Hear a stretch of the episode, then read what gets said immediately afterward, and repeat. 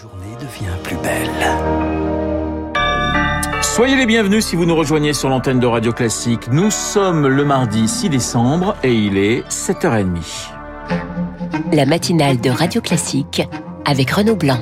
Et l'essentiel du journal avec Charles Bonner. Bonjour Charles. Bonjour Renaud, bonjour à tous. À la une ce matin, l'appel à se faire vacciner contre la grippe. Une piqûre, un pansement et une légère douleur au bras. C'est une habitude difficile à prendre. Seulement la moitié des plus de 65 ans sont vaccinés.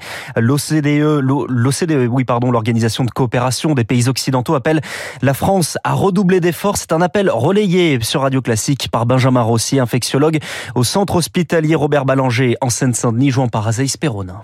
On a déjà eu des cas un peu précoces par rapport aux années précédentes, donc on risque d'avoir le pic de grippe euh, fin décembre. On peut craindre que l'épidémie de grippe soit virulente cette année. Elle risque d'être d'autant plus virulente qu'on a une couverture des gens qui sont à risque qui est très mauvaise. Et là, avec le Covid en plus, ça risque d'être un problème. On a actuellement un défaut de lit d'hospitalisation et on craint en fait fortement de ne pas pouvoir gérer les patients en hiver. Donc euh, c'est pour ça qu'il y a cet appel à la vaccination euh, des seniors pour la grippe et pour le Covid. Et il faut une dizaine de jours avant que l'immunité soit acquise après le vaccin.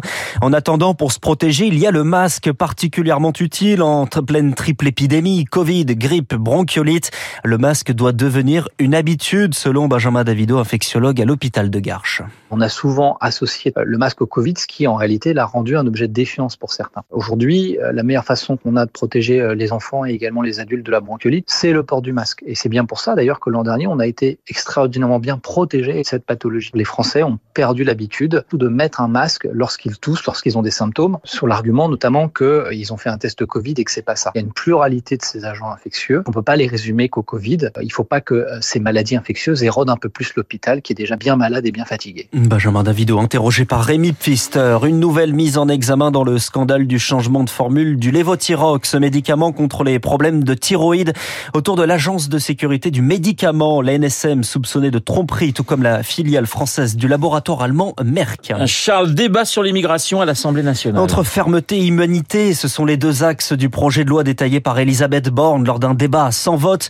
La future loi doit ouvrir des quotas pour les métiers en tension tout en renforçant l'application des obligations de quitter le territoire. Voilà, on y reviendra avec Guillaume Tabar dans son édito politique, mais aussi dans les spécialistes avec le restaurateur Alain Fontaine. C'est un dossier explosif, celui de la réforme des retraites. Le projet est dévoilé le 15 décembre et sera suivi de manifestations. C'est ce que promettent les syndicats réunis hier et qui prévoient une mobilisation au mois de janvier sans tomber d'accord pour le moment sur une date. Dans les entreprises, ce sont les salaires qui poussent à la grève.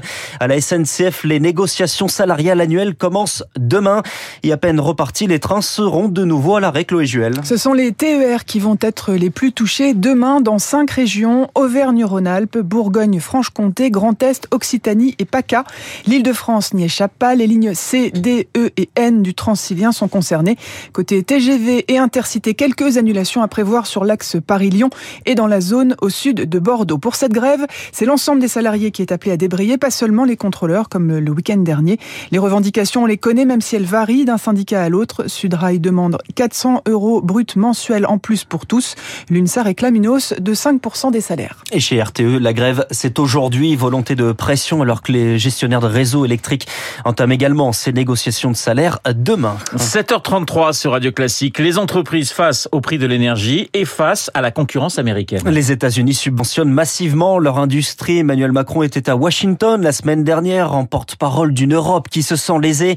Et hier soir, un dîner se tenait entre représentants européens et américains pour trouver une solution et réquioche en évitant une guerre commerciale. Pour Ursula von der Leyen, le soutien aux industries européennes doit se faire en trois temps. Faciliter les investissements, booster les aides d'État, flécher les fonds vers les secteurs d'avenir comme l'hydrogène.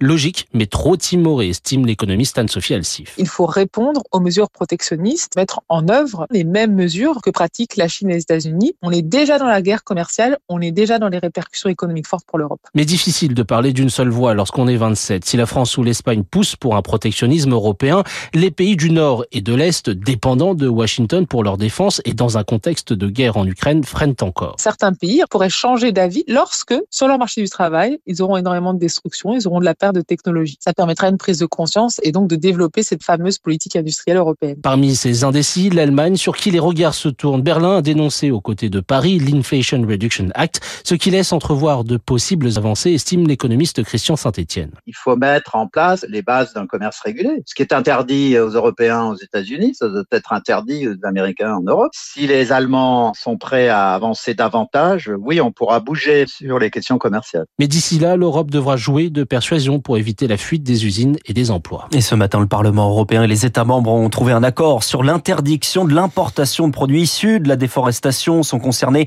le café, le soja, l'huile de palme, le caoutchouc, le bois, la viande bovine, s'ils sont issus de terres déboisées après décembre 2020. Aujourd'hui, un sommet européen se tient à Tirana en Albanie, un sommet sur l'ouverture de l'Union au pays des Balkans. Charles, la Belgique juge ces terroristes. Le procès des attentats de Bruxelles s'est ouvert véritablement hier avec la lecture de l'acte d'accusation.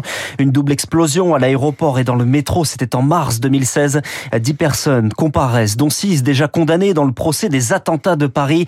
Des ramifications qui illustrent les ratés des services de renseignement selon Claude Moniquet, ancien agent de la DGSE. Il y a eu clairement une absence totale de renseignements. Il y a eu des ratés du côté de la police belge, du côté de la police française. Il y a eu quand même une dizaine de terroristes euh, qui ont pu se déplacer librement en Belgique, euh, préparer des attentats pendant trois mois, puis aller les commettre à Paris. Tout ça, effectivement, en tout cas dans la période qui précède les attentats, c'est passé tout à fait sous le radar. Après les attentats, c'est très différent. Entre le 13 novembre et le 22 mars, on est plus sur le manque de chance. Il y a d'autant moins d'erreurs que dans les jours qui précèdent les attentats du 22 mars, à peu près tous les membres de la cellule ont été identifiés, mais comme ils sont passés dans la clandestinité, on ne va pas les trouver. Claude Moniquet, Jean par Marine Salaville, le procès de l'attentat de Nice touche à sa fin après trois mois d'audience. Place aux réquisitions des avocats généraux contre les huit accusés. Le principal suspect est mort le 14 juillet 2016 après l'attentat qui a fait 86 morts. Allez, du sport pour terminer ce journal. On connaît une nouvelle affiche des quarts de finale du mondial de football.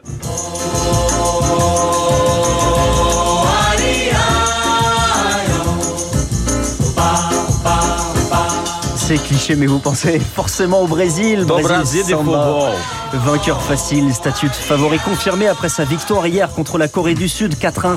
Neymar, 80 minutes sur le terrain de retour de blessure et buteur sur penalty.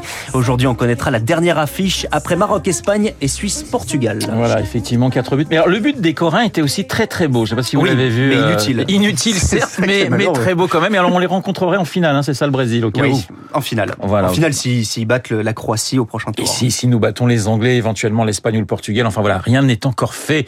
En tout cas, ce qui est fait, c'est le journal de Charles Bonner à 7h37. Merci Charles. Dans un instant, les spécialistes avec mon invité, le restaurateur Alain Fontaine. À tout de suite.